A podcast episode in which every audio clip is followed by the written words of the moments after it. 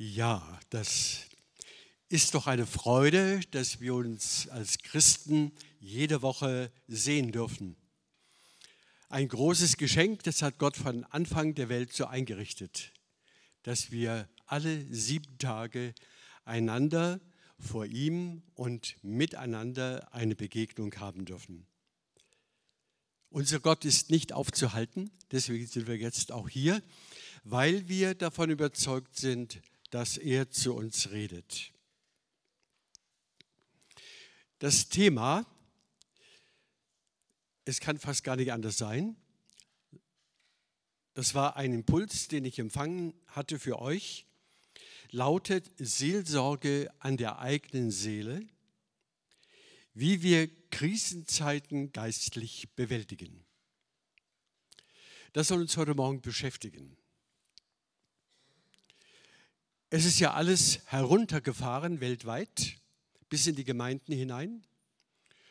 Und äh, manche Leute haben ja permanent Angst, anderen zu begegnen. Also folglich gibt es keine Therapiegespräche, keine Seelsorgegespräche und so weiter und so fort. Und das finde ich sogar ganz gut. Ja. Wir werden gleich darauf eingehen, was das bedeutet. Ich lese den Text aus Jakobus Kapitel 5 von Vers 7 bis 13. So seid nun geduldig, liebe Brüder und Schwestern, bis zum Kommen des Herrn. Siehe, der Bauer wartet auf die kostbare Frucht der Erde und ist dabei geduldig, bis sie empfängt den Frühregen und den Spätregen. Seid auch ihr geduldig und stärkt eure Herzen, denn das Kommen des Herrn ist nah.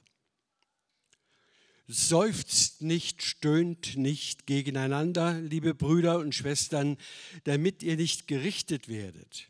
Siehe, der Richter steht vor der Tür. Nehmt, liebe Brüder und Schwestern, zum Vorbild die Leiden und die Geduld der Propheten, die geredet haben in dem Namen des Herrn. Sie, wir preisen selig, die geduldet haben. Von der Geduld Hiobs habt ihr gehört und habt gesehen, zu welchem Ende es der Herr geführt hat. Denn der Herr ist barmherzig und ein Erbarmer.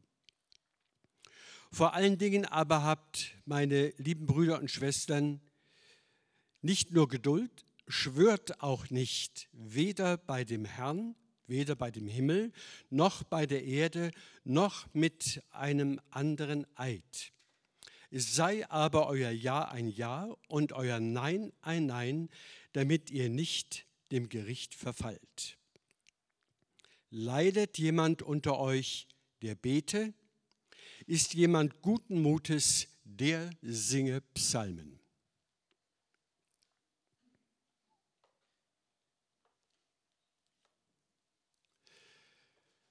Wie gehen wir mit unserer gegenwärtigen Weltlage um?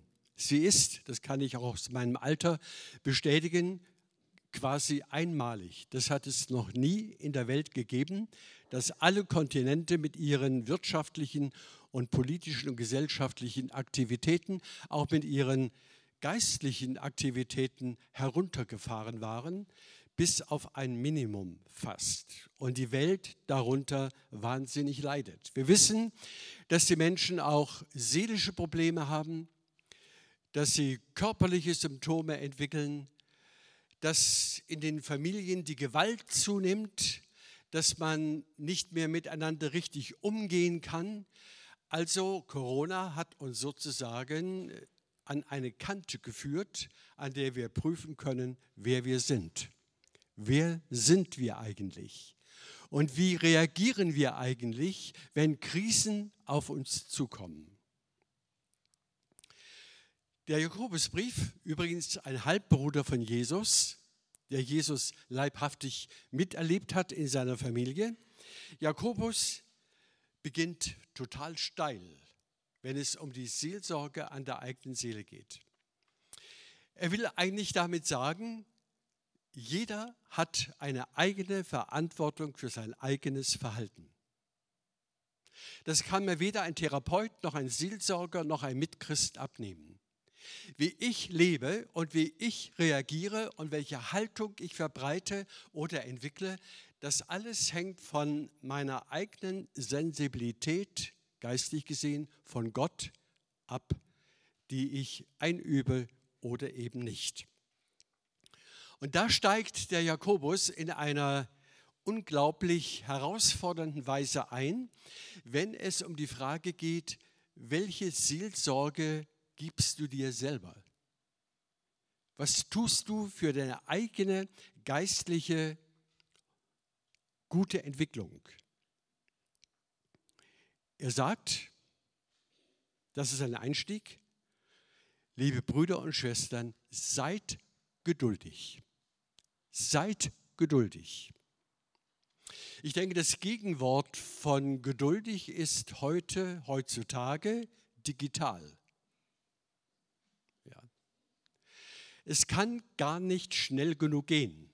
Das ist die Prägung, die wir weltweit im Moment erfahren. Es kann gar nicht schnell genug gehen. Ergebnisse müssen schnellstens auf den Tisch. Und ich will auf keinen Fall warten und auf irgendetwas geduldig harren. Jakobus, der nicht nur als ein antiker Mensch spricht, sondern als ein vollmächtiger Christ, der unmittelbar dran ist am Leben, nicht nur wegen der Agrarkultur der damaligen Zeit, sondern auch wegen des Reiches Gottes, der sagt, ohne Geduld lässt sich keine Krise bewältigen. Er geht sogar noch weiter, wenn ich den ganzen Satz hier vorlese. So seid nun geduldig, liebe Brüder und Schwestern, bis zu dem Kommen des Herrn. Das heißt mit anderen Worten, bis zur Wiederkunft Jesu Christi lebt die ganze Welt im Krisenmodus. Krisen gibt es in der nachparadiesischen Welt unentwegt. Jedes Jahr neu. Im persönlichen, im familiären, im gesellschaftlichen wie im weltweiten Bereich. Wir leben in einer Krise, denn wir sind eine von Gott abgefallene Welt. Und Gott tut alles, um diese Welt wiederherzustellen. Und darum sind wir als Christen schon einen kräftigen Schritt in diese Richtung gegangen, indem wir neues Leben durch das Wirken Jesu Christi am Kreuz und in seiner Auferstehung empfangen haben. Ist jemand in Christus, ist er eine Neuschöpfung. Aber diese Neuschöpfung, die schon vorhanden ist, bedarf der Einübung, der Entfaltung, der Entwicklung, der Erprobung, der Einübung und so weiter. Und das ist das Thema heute Morgen. Und damit sagt uns hier Jakobus, um diese Welt zu bestehen, brauchen wir alle eine permanente Geduld. Ich denke, ein Wort, das nicht unmittelbar in den Medien vorkommt. Ich weiß gar nicht, wann ich das letzte Mal das Wort Geduld in der Zeitung gelesen habe oder irgendwo in einem Medium gehört oder gelesen habe oder eine Aufforderung entsprechend. Das Wort, das hier im Urtext steht, heißt Makrothymia und heißt langer Atem. Wir brauchen einen langen Atem, eine innere Größe, um die Krisen der Welt, die auch in unser persönliches Leben hineinschlagen, bis in Ehe und äh, Familie, bis in die Beziehung Eltern, Kinder, Kinder, Eltern, bis in die Schule, bis in die Betriebe hinein. Überall schlagen ja die Krisen der Welt durch und sie lassen sich nur bewältigen, das ist äh, die Realität, mit Geduld, mit einem langen Atem, ihr Lieben. Viele Ehen scheitern, weil diese Geduld fehlt, die Geduld miteinander. Man könnte sich fragen, äh, warum werden wir denn zur Geduld aufgefordert? Warum werden wir nicht aufgefordert, die Ärmel hochzukrempeln und alles zu verbessern, was ja im Moment geschieht? Oder man versucht, es entstehen zu lassen. Die Welt ist gerade dabei, eine neue Welt zu machen oder die Welt, die alte Welt zu retten. Es gibt viele Begriffe im Moment, die darauf hindeuten. Was impliziert aber das Wort Geduld, wenn wir zur eigenständigen Seelsorge, zur Seelsorge an der eigenen Seele hier aufgerufen werden? Es bedeutet, ihr Lieben, dass wir realistisch werden sollen, dass wir die Realität, die Wirklichkeit der Welt, aus der wir nicht aussteigen können, akzeptieren als Christen. Es ist wichtig, dass wir auch gerade die Corona-Zeit im Moment als eine Zulassung Gottes begreifen, in der sehr, sehr viel offenbar wird in der Welt, wer die Völker sind, wer die Menschen, wer die Christen sind, wie sie miteinander umgehen in dieser Spannung und in diesem Konflikt. Und darum sagt das Wort Geduld, ihr lebt in einer weltlichen, in einer gefallenen Realität. Und wir dürfen nicht dieses Salto Mortale, diesen Übersprung über die Realität im Glauben hinweg tun und so denken, als gäbe es das Schwierige, Komplizierte, das Krisenhafte, das Tödliche, das Krankhafte nicht mehr, als würden wir jenseits dieser Realität leben oder leben können sogar. Es gibt christliche Bewegungen, die versuchen uns sogar einzureden, wir könnten das alles geistlich überspielen. Nein, das Wort von der Geduld sagt genau das Gegenteil. Stell dich in die Realität, wie sie ist. Nehmt Corona an, nehmt die Regeln an, wie sie sind. Ob wir sie gutheißen oder nicht, ist nicht die entscheidende Frage, sondern stellt euch in die Realität mit einem langen Atem. Selbst die gesellschaftlichen Medien wissen nicht, wann Corona aufhört. Keiner kann das sagen. Wissenschaftler sind ratlos. Niemand weiß, wann es den Impfstoff wirklich gibt. Also, äh, wir haben aber das allerbeste Mittel, damit umzugehen, nämlich einen langen Atem zu haben, geduldig zu sein, zu sagen, Herr, das ist die Realität. Und wir wissen als Kinder Gottes, dass uns alles zum Besten dienen wird. Ich habe gerade unterwegs gemerkt, wir waren ein bisschen spät weggekommen und dann kam auch noch ein halbwegs äh, langsamer Stau zu Wege auf der Autobahn und äh, wir wurden abgebremst auf 80 und habe dann gemerkt, wer ich bin. Ja. Das merkt dann jeder. Und dann bin ich dann abgebogen hin nach Memmingen und da kommt ein VW-Bus direkt vor mir und fährt statt 60 immer nur 40. Ja? Und dann merkt man noch mehr, Herr, bevor ich predige, muss ich lernen, Geduld zu haben und hier den, den nicht äh, zu vergraulen, der da vor mir fährt, auch nicht gedanklich, sondern zu sagen, das ist die Realität. So ist es. Und ich will geduldig damit umgehen. Ich kann es ja nicht ändern.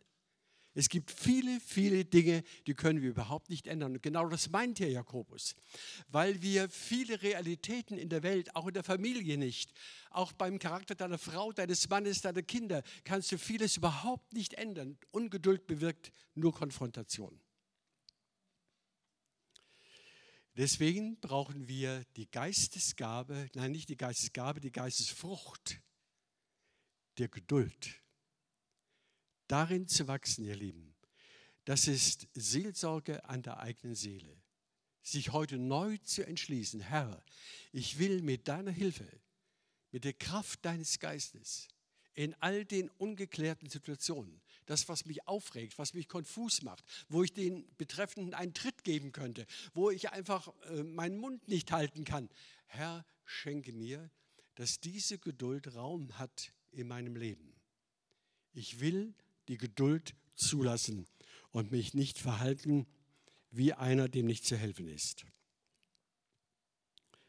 So seid nun geduldig, liebe Brüder und Schwestern. Und das Interessante ist, bis zum Kommen des Herrn. Bis zum Kommen des Herrn, ihr Lieben. Das heißt also bis zu deinem Lebensende mindestens und bis zur Wiederkunft Jesu Es heißt, es gibt überhaupt keinen Zustand in dieser Welt, auch in deinem persönlichen Leben nicht, wo du nicht der Geduld bedarfst. Es gibt nicht den Punkt Null oder Omega, wo du sagst, jetzt habe ich es geschafft. Jetzt bin ich am Ziel aller Wünsche. Jetzt kann ich richtig durchstarten. Jetzt werde ich zum Überflieger dieser Welt. Die wird es nie geben, ihr Lieben, diesen Punkt. Und wir haben alle Hocherwartungen aneinander, an Familien, Ehen, Gemeinden, Gesellschaft, Politiker, Hocherwartungen, was sie alles machen sollen, damit es uns gut geht. Und hier werden wir richtig runtergeholt und das Wort sagt, akzeptiert doch einfach die Realität, wie sie ist und geh damit geistlich um. Du wirst bis zu deinem Lebensende nicht ohne Geduld leben können, geschweige geistlich wachsen. Das heißt also, es gibt ein anderes Wort im Hebräerbrief, das dieses Wort genau aufnimmt. Äh, davon, es ist davon die Rede. Äh, da wird gesagt im Hebräerbrief, Geduld habt ihr dringend nötig. Großartig, dieses Wort, aber es ist so konträr zu unserer Zeit. Geduld habt ihr dringend nötig, sagt der Hebräerbrief in 1036. Warum? Und nun definiert er, warum Geduld nötig ist damit ihr den Willen Gottes tut. Das ist die erste Definition. Damit ihr den Willen Gottes tut. Damit ihr nicht ausrastet, damit ihr nicht im Bösen verfallt, damit ihr nicht falsche Konfrontationen auslöst, damit es nicht drunter und drüber geht, sondern damit ihr nachdenklich, offen, innerlich sensibel bleibt für das, was Gott will. Zum Beispiel sagt Paulus einmal, das ist der Wille Gottes, dass ihr Dank sagt für alles und jedes. Das wäre die Alternative zur Ungeduld, dass wir anfangen zu danken für alles, auch für das Unangenehme. Und dann sagt der Hebräerbrief zweitens, Geduld habt ihr unbedingt nötig, damit ihr das Verheißene empfangt. Ich kann die Neigung und auch die Mentalität vieler Christen verstehen, die hier und heute sozusagen alles von Gott haben möchten. Ja, die möchten gern schon den Himmel auf Erden. Ich kann das verstehen, wir alle haben ja diese tiefe Neigung in uns, es möchte und möge mir gut gehen. Aber Gott hat Verheißungen ausgesprochen, die sich erst dann erfüllen, wenn er wiederkommt. Erst dann öffnet sich das goldene Tor, wenn er wiederkommt. Bis dahin gibt es jede Menge Konfrontationen, Ärgernisse, Schwierigkeiten, Herausforderungen jeder Art in dieser Welt, auch in Gemeinden, in Fragen der Lehre, in Fragen der Seelsorge, in der Beurteilung der Bibelworte und so weiter und so fort. Es gibt jede Menge Spannungsfelder. Und es ist so gut zu wissen, ihr Lieben, wir leben im Noch nicht. Wir sind schon errettet, aber wir leben auch im Noch nicht. Wir sind noch nicht heil, noch nicht gesund, noch nicht am Ziel. Wir sind noch nicht perfekt. Wir haben noch nicht die volle Erkenntnis, auch hier und so weiter. Es ist alles nur vorläufig. Wir leben gewissermaßen in einem weltweiten Provisorium, auch geistlich gesehen. Paulus sagt, unser Wissen ist Stückwerk. Wir leben in einem riesigen Provisorium und das können wir nur mit Geduld ertragen. Deswegen sagt hier auch der Hebräerbrief, ihr habt dringend Geduld nötig, damit ihr nicht enttäuscht seid an der Welt und an der Gemeinde, an euren Ehepartnern und an euren Kindern oder an eurer Firma. Ihr habt Geduld nötig, denn das Verheißene kommt nicht sofort. Nicht wie ein Automat. Oben das Gebet rein und unten kommt die Gabe raus. Nein, es geht im Gebetsleben um ein permanentes Wachstum zur Ewigkeit hin. Das ist das Entscheidende. Es geht nicht um die Wunscherfüllung auf dieser Erde. Es geht darum, dass ich das große, ewige Ziel erreiche. Das ist unser Herzensanliegen und dazu braucht es Geduld. Und da sagt uns hier Jakobus in einem zweiten Aspekt etwas Wunderschönes. Er zeigt auf an einem landschaftlichen Ereignis, nämlich wie man sät und wie man erntet, äh, wie sich darin das Reich Gottes abbildet. Er sagt, schaut mal einen Bauer an, was der macht. Was macht der Bauer?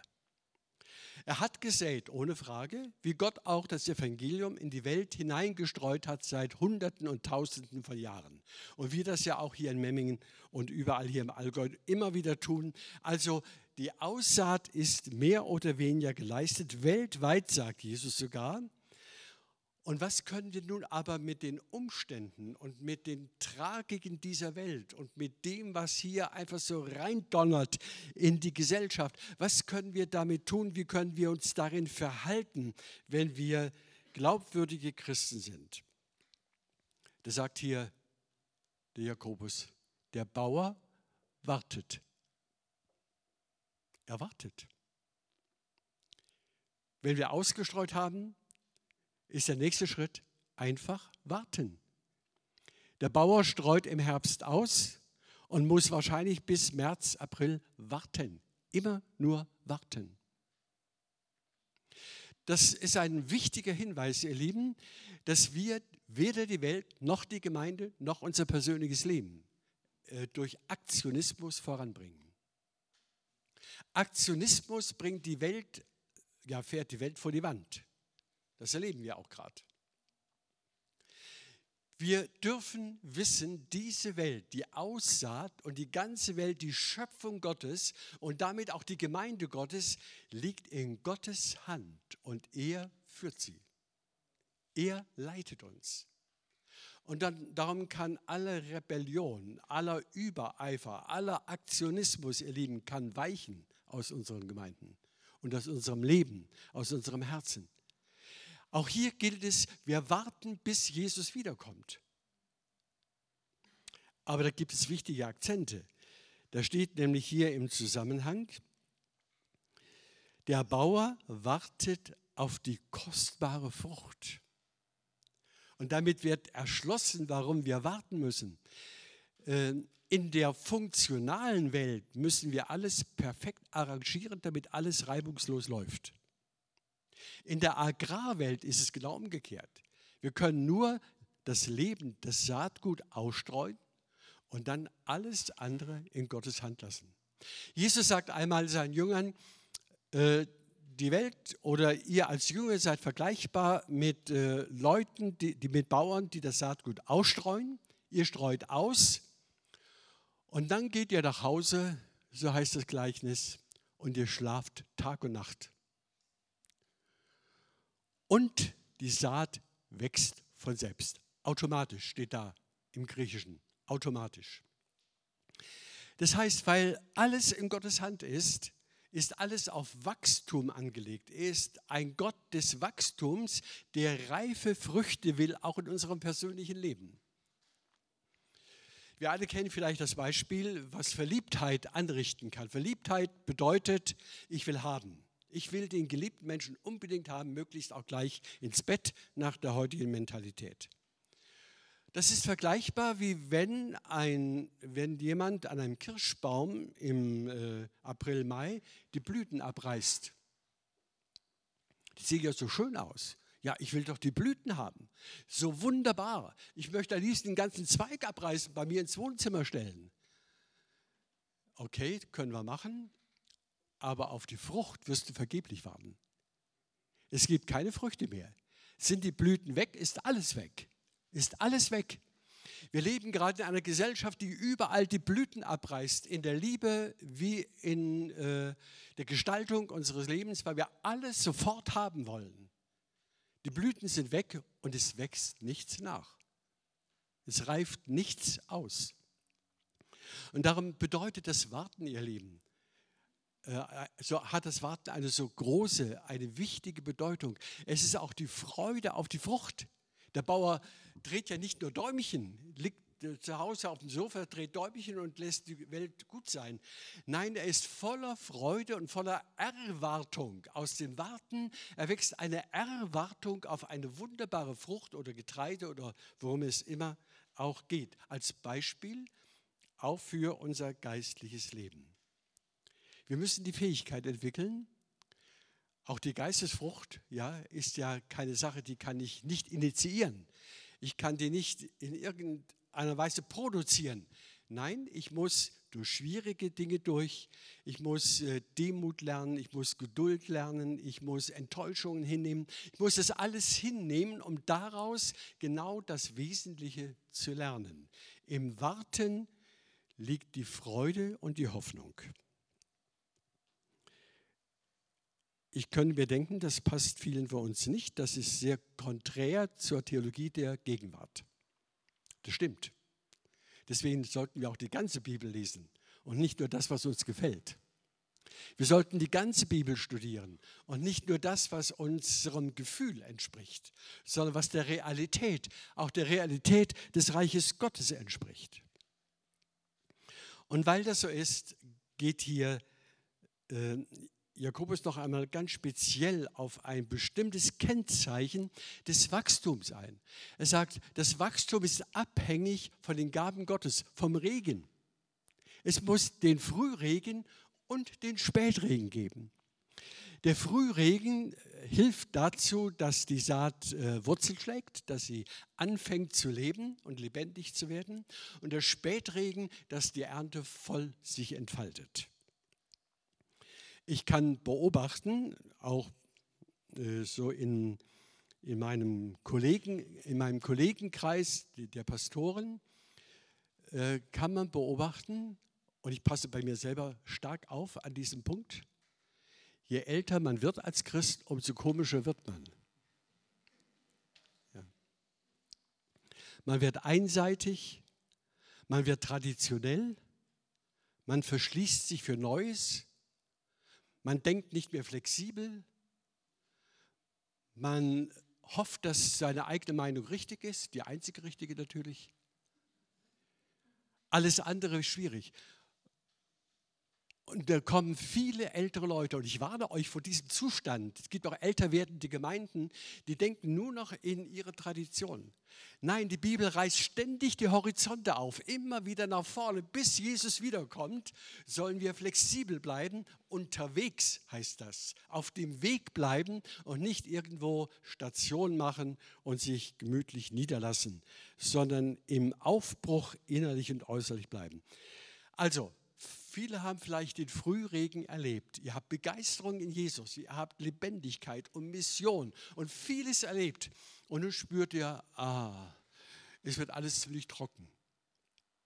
Ich habe gar keine richtige Lust mehr und meine Motivation lasse nach. Und mir geht es eigentlich, was die Gemeinde betrifft, schlecht. Wenn ich immer dieselben Predigten höre, damit will ich nicht sagen, dass es bei euch so ist, sondern äh, aber immer dasselbe Thema, immer das Reich Gottes, immer die Bibel und äh, wir sollen gut sein und so weiter. Wir haben immer das, ja, irgendwann erlahmt man und man hat keine Lust mehr auf den Glauben und auf das Reich Gottes. Wisst ihr, was euch fehlt? Der Spätregen. Das Schönste kommt noch. Wir sollen vom Spätregen eine große Erwartung hegen nämlich dass Jesus wiederkommt. Das ist das Hauptthema auch hier in diesem ganzen Kapitel. Die Wiederkunft Jesu ist die Antwort auf alle Fragen deines Lebens, die Antwort auf alle Probleme der Welt, die Antwort auf alle Rätsel, die uns beschäftigen. Die Wiederkunft Jesu ist die Kernantwort auf alles. Wenn die Wiederkunft Jesu in deinem Leben aber nur so ein Anhängsel ist, naja, ich habe mal gehört, meine Großmutter hat auch von der Wiederkunft geredet, aber das ist heute schon überholt, der Herr kommt ja gar nicht, dann vertust du dich gewaltig. Dann darfst du dich nicht wundern, wenn alles in deinem Leben vertrocknet. Die ersten Christen haben täglich, wenn sie sich begegneten, zueinander zugerufen, Maranatha. Unser Herr kommt. Das war ihr Ruf zur Ermutigung. Maranatha oder Maranatha, unser Herr kommt, komm, komm. Das war ein Imperativ. Unser Herr, komm. Es ist dringend nötig, dass du kommst. Und als Bekenntnis Maranatha, unser Herr kommt. Beides haben sie gesagt. Und das brauchen wir wieder. Wir brauchen die Sehnsucht nach dem Spätregen, nicht nach einem emotionalen, äh, frommen Ereignis irgendwo in einem Gebetshaus sondern wir brauchen die Hocherwartung auf die Wiederkunft Jesu Christi, denn wir sind dichter dran als je zuvor.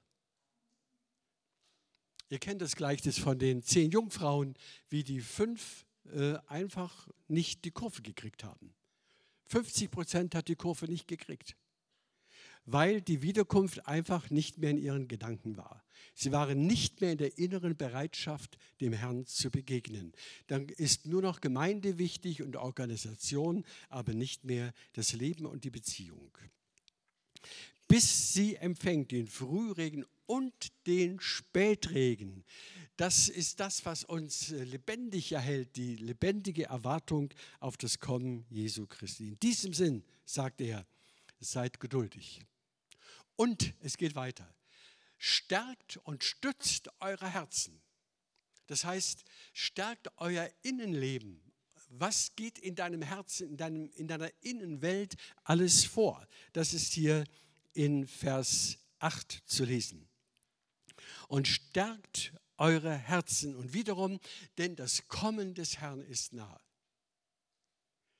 Also immer wieder kommt er auf das Kommen des Herrn zurück. Wie gesagt, das ist kein Anhängsel der Gemeindetheologie, nicht irgendwo etwas in weiter Zukunft. Wenn wir mit der Wiederkunftshoffnung jetzt leben, verändert sich unser Alltag.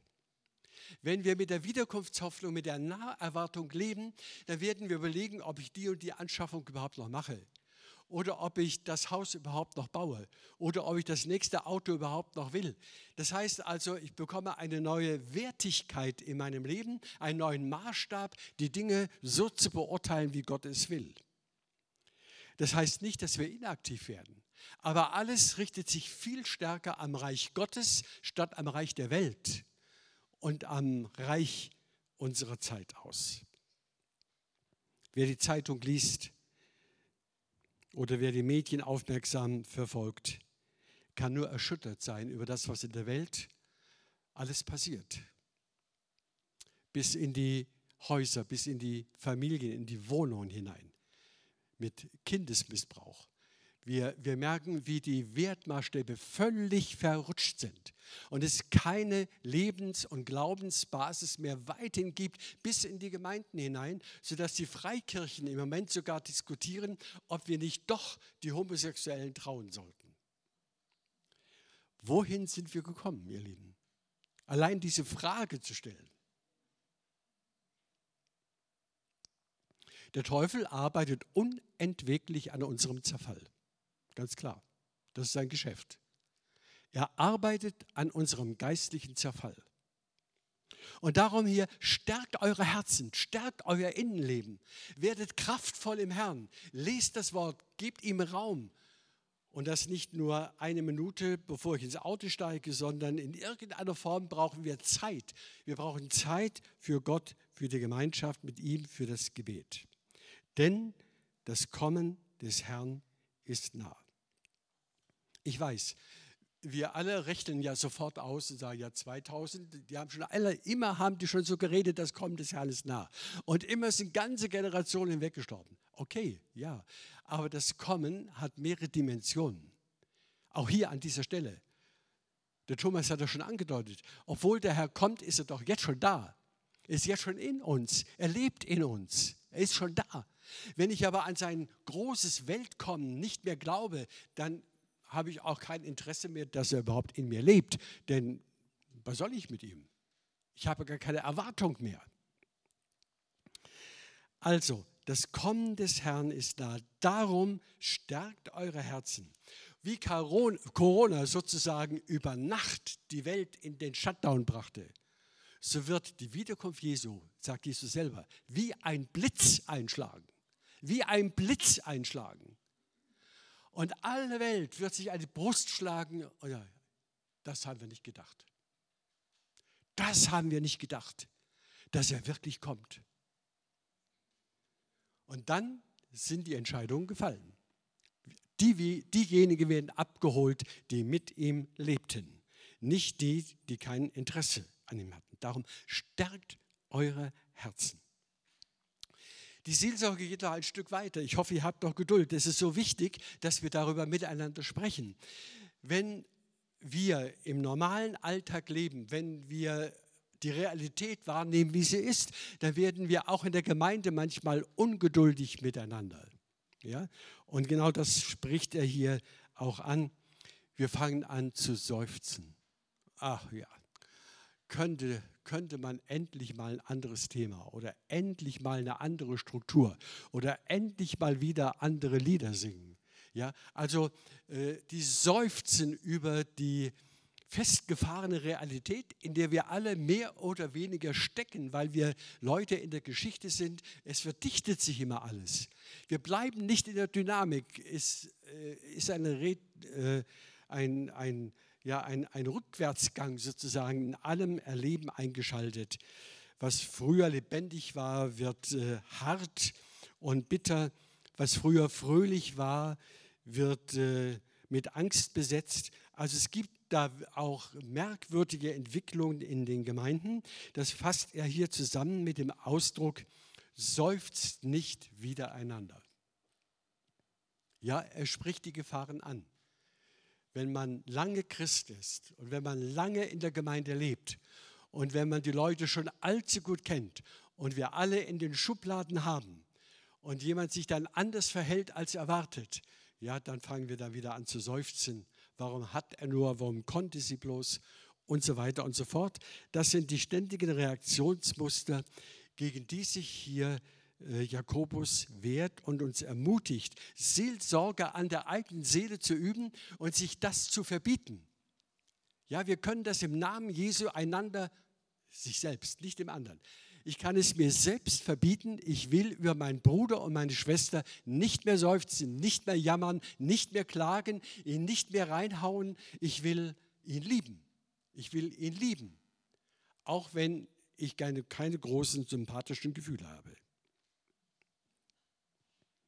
Sehr wichtig. Seufzt nicht gegeneinander, liebe Brüder und Schwestern. Warum nicht? Damit ihr nicht gerichtet werdet. Die Bibel geht davon aus, jedes falsche Wort wird von Gott gerichtet. Wir müssen über jedes falsch gesprochene Wort, über jeden Ärger Rechenschaft geben, wenn er nicht vergeben ist.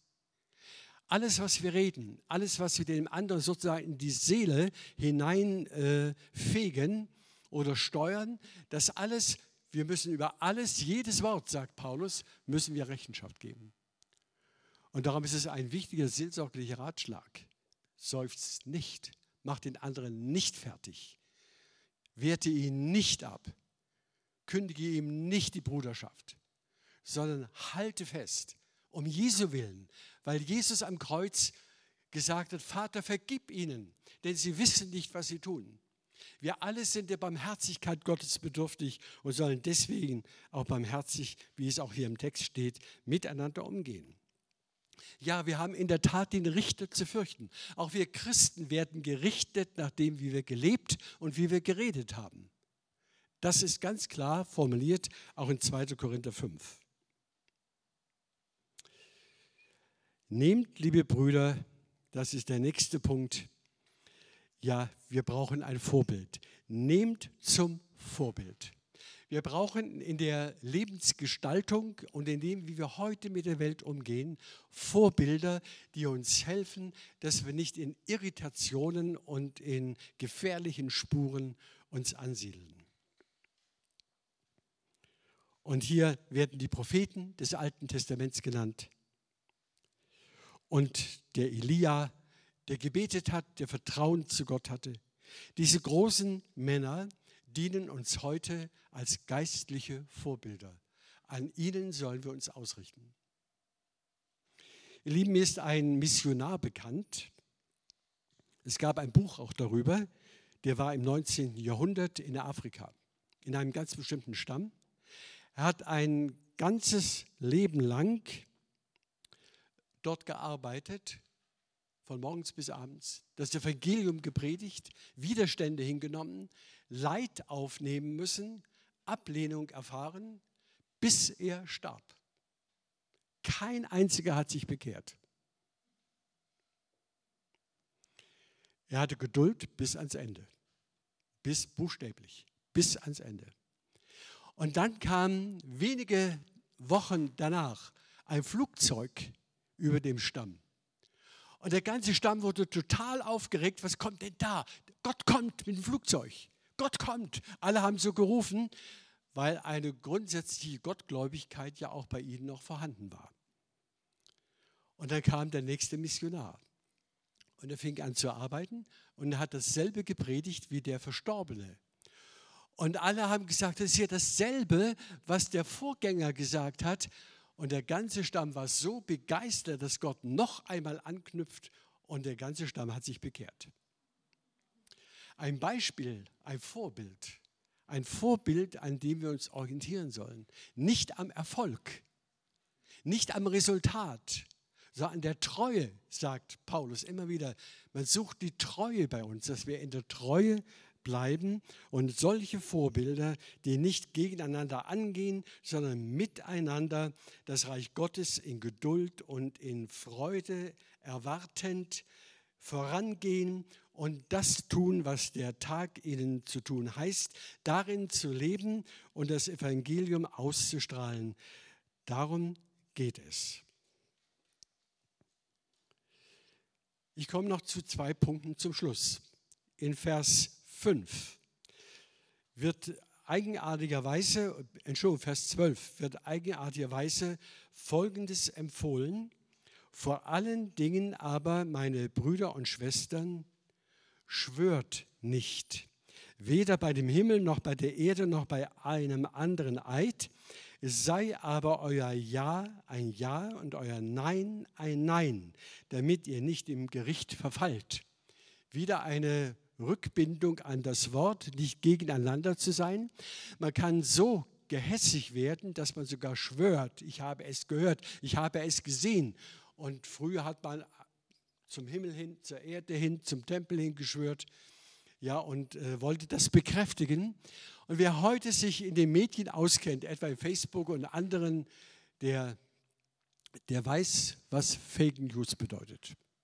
Ja, das Falsche zu behaupten das Falsche zu behaupten. Das ist unsere Welt im Moment mehr denn je. Es wird Falsches behauptet, Lügen verbreitet, Lügen ohne Ende. Ich will da nicht in die Einzelheiten gehen. Bis in die Politik. Wir werden betrogen und belogen.